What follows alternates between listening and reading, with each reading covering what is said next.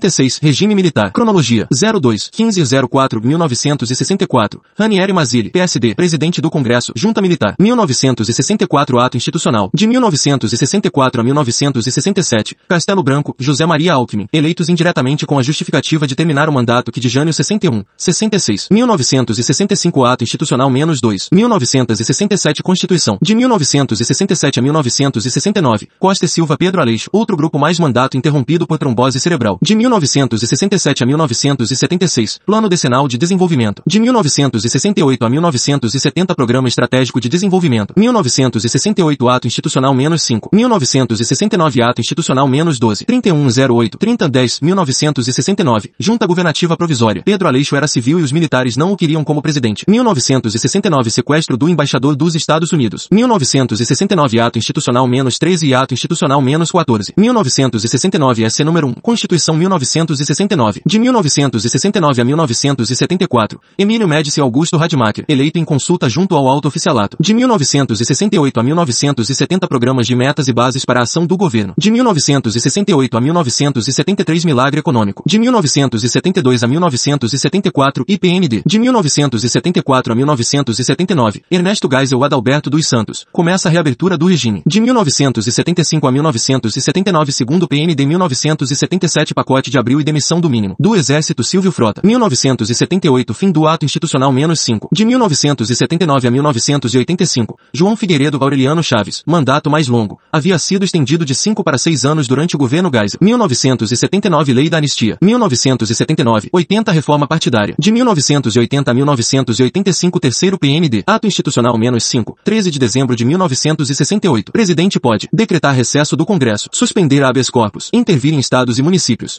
suspender direitos políticos por 10 anos, determinar censura prévia, decretar estado de sítio, confiscar bens oriundos de enriquecimento ilícito. 0. Início da ditadura. 1 de abril, sede da Uni, Rio de Janeiro, é invadida e incendiada, passando os estudantes a atuar na clandestinidade. O é invadida um dia após o golpe. 2 de abril de 1964, Auro de Moura Andrade, presidente do Congresso, declara vaga a presidência da República e declara Ranieri Mazzilli, presidente da Câmara, presidente da República. Goulart estava no Rio Grande do Sul e Daci Ribeiro, chefe da Casa Civil, havia encaminhado ofício ao Congresso Nacional comunicando que esta viagem tinha caráter caráter oficial. Luigi, especula-se que Goulart desiste da ideia de liderar a resistência amada após saber da Operação Brother Sun e temer uma guerra civil com envolvimento americano. Comando Supremo da Revolução, formado pelos ministros das três forças, institui o ato institucional, ato institucional, escrito por Francisco Campos, declarando-se legítimo, uma vez que haviam sido supostamente convocados por vontade geral da nação, e arrogando a si o poder constituinte. Com base neste poder, aceitam a Constituição de 1946 e decidem manter o Congresso aberto. A justificativa era de limpar a casa, e restabelecida a ordem. Haveria eleição na data prevista em calendário eleitoral. A Ato Institucional, 9 de abril de 1964, eleição indireta em 64 e eleição direta em 65. Constituição Federal 46 não é revogada. Limitava sua vigência até 31 de janeiro de 1966. Reforçava o poder executivo. O presidente podia enviar projetos de lei que deveriam ser apreciados no prazo de 30 dias na Câmara e em igual prazo no Senado, sob risco de serem considerados aprovados caso não fossem apreciados. Era fácil obstruir votações no Congresso, e as aprovações de projetos do Executivo por decurso de prazo se tornaram rotineiras. Passa a ser competência da Presidência da República a iniciativa de projetos projetos de lei que criassem ou aumentassem a despesa pública. Limitava o poder legislativo. Suspensão de imunidades parlamentares. Autoriza o Comando Supremo da Revolução a caçar mandatos em qualquer nível, municipal, estadual e federal, e suspender direitos políticos pelo prazo de 10 anos. Expurgo no judiciário e no serviço público. Suspensão por seis meses das garantias de vitaliciedade para magistrados e estabilidade para os demais servidores públicos. Criação de bases para a instalação dos IPMS. Inquéritos policial militares. Ficariam sujeitos os responsáveis pela prática de crime contra o Estado ou seu patrimônio e a ordem política e social ou por atos de guerra revolucionária. Houve e perseguições a adversários do regime, com prisões e tortura. OBS existia ainda a possibilidade de se utilizar habeas corpus e a imprensa se mantinha relativamente livre. OBS 2. Devido a denúncias do jornal Correio da Manhã, o presidente Castelo Branco determinou investigação sobre a prática de tortura, a cargo do então chefe da Casa Militar, General Ernesto Geisel. Boris Fausto, a tortura deixou de ser uma prática sistemática. 1. Um, Humberto de Alencar Castelo Branco, de 1964 a 1967. 15 de abril, Castelo Branco eleito indiretamente com mandato até 31 de janeiro de 1966. Intervenção militar com o objetivo de limpar a Casa e realizar as eleições de 1965, com apoio civil. Castelo Branco fazia parte do grupo da Sorbonne, havia sido diretor do Departamento de Estudos da ESG entre 1956 e 1958. Junto a ele estavam os castelistas, que compartilhavam de sua visão formada no âmbito da doutrina de segurança da ESG, doutrina criada ainda no período clássico da Guerra Fria, baseada no conceito de círculos concêntricos, pregava o alinhamento aos Estados Unidos e o combate ao inimigo interno, Golbery de Couto e Silva. Outros exemplos são o ministro do Interior, Marechal Cordeiro de Farias, fora primeiro comandante da ESG, e o ministro dos Transportes, Marechal Marechal Juarez Távora, segundo comandante da ESB. Como civil, Roberto Campos era ministro do Planejamento. Realizava em média duas conferências por ano na ESB. Defendiam uma intervenção cirúrgica, de modo a instituir uma democracia restringida Boris Fausto. Na economia, visavam modernizar o sistema econômico capitalista brasileiro, também para conter a ameaça comunista. Para tanto, precisavam normalizar a situação econômico-financeira, manejar a massa trabalhadora no campo e na cidade, além de promover uma reforma do aparelho do Estado. OBS, divisão entre as linhadura e explicação simplista e didática, que não é suficiente para explicar o período como um todo. SN9, prorroga o mandato de Castelo Castelo Branco até 1967 estabelece eleição direta para o mesmo ano. Luíde, marco importante que demonstra que intervenção militar já não se propunha tão cirúrgica. Extinção da Uni. Repressão. Campos, principalmente no Nordeste, atingindo em especial as ligas camponesas. Trabalhadores urbanos. Nas cidades, houve intervenção em sindicatos e federações de trabalhadores, além da prisão de dirigentes sindicais. Atingiram 70% dos sindicatos com mais de 5 mil membros. Judiciário. 49 juízes atingidos em 1964. Congresso. 50 parlamentares são cassados em 1964. PTB com maior número de cassações. Burocracia civil. Calcula-se que mais de 1.400 pessoas foram afastadas. Forças Armadas. Calcula-se em torno de 1.200 expulsos. Governadores. Perderam mandatos governadores de Pernambuco, Miguel Arraes e Sergipe, Seixas Dória, UDN. O governador do Goiás, Mauro Borges, PSD, foi deposto em novembro de 1964, quando o ato institucional menos um já havia expirado. Suspensão de direitos políticos. Jango, Brizola, Jânio e Juscelino. Boris Fausto. No caso de Juscelino, era nítida a intenção de cortar um candidato civil de prestígio às próximas eleições presidenciais. Criação da SNI, Serviço Nacional de Informações, em junho de 1964, Golbery de Couto e Silva é seu principal idealizador, com o objetivo de coletar e analisar informações pertinentes à segurança nacional, à contra-informação e à informação sobre questões de subversão interna, espécie de precursora da ABIN, não usar em prova, com o objetivo de manter a presidência bem informada acerca da política doméstica. Está vinculado à presidência e pode requisitar informações de qualquer órgão, sem, porém, pautá-lo. Futuramente, o SNI se distancia de seu objetivo primeiro e se torna o Centro de Coordenação da Repressão. Encabeçará a CSI, a Comunidade de Segurança e Informações, conjunto de órgãos de inteligência e repressão, PAEG, Programa de Ação recuperação econômica do governo. O que? Plano econômico para normalização da delicada situação econômico-financeira do país. Quando? Quem? Plano sob responsabilidade dos ministros do Planejamento, Roberto Campos, e da Fazenda, Otávio Gouveia de Bulhões. Como? Redução do déficit do setor público. Lei que proibir o endividamento dos estados sem autorização federal. Corte de subsídios a produtos básicos como trigo e petróleo. Aumento de tarifas de serviços de energia elétrica. Telefone. Aumento do preço de gasolina e pão. Correção monetária para pagamento de impostos em atraso. Corte de gastos públicos. Contração do crédito privado. Compressão de salários. Fórmulas de reajuste inferiores à inflação inflação, somada a medidas para impedir greves e facilitar a rotatividade da mão de obra. Mudanças na CLT 1966. Fim da estabilidade no emprego após 10 anos de serviço. Criação do FGTS. Não obrigatório à época importâncias recolhidas mensalmente, na forma de depósito bancário em nome do trabalhador. Só poderia ser levantado em casos específicos, como despedida injusta, compra de casa própria, casamento ou aposentadoria. Consequências. Compressão dos salários. Redução do déficit público anual de 4,2% do PIB. 1963 para 3,2%. 1964 e 1,6%. Estado. 1965. Redução da inflação de 91,9%. 1964. Para 34,5%. 1965. 38,8%. 1966. 24,3%. 1967. E 25,4%. 1968. Consequências. Recessão no primeiro ano. Seguida de aceleração de crescimento do PIB. 2,9%. 1964. 2,7%. 1965. 3,8%. 1966.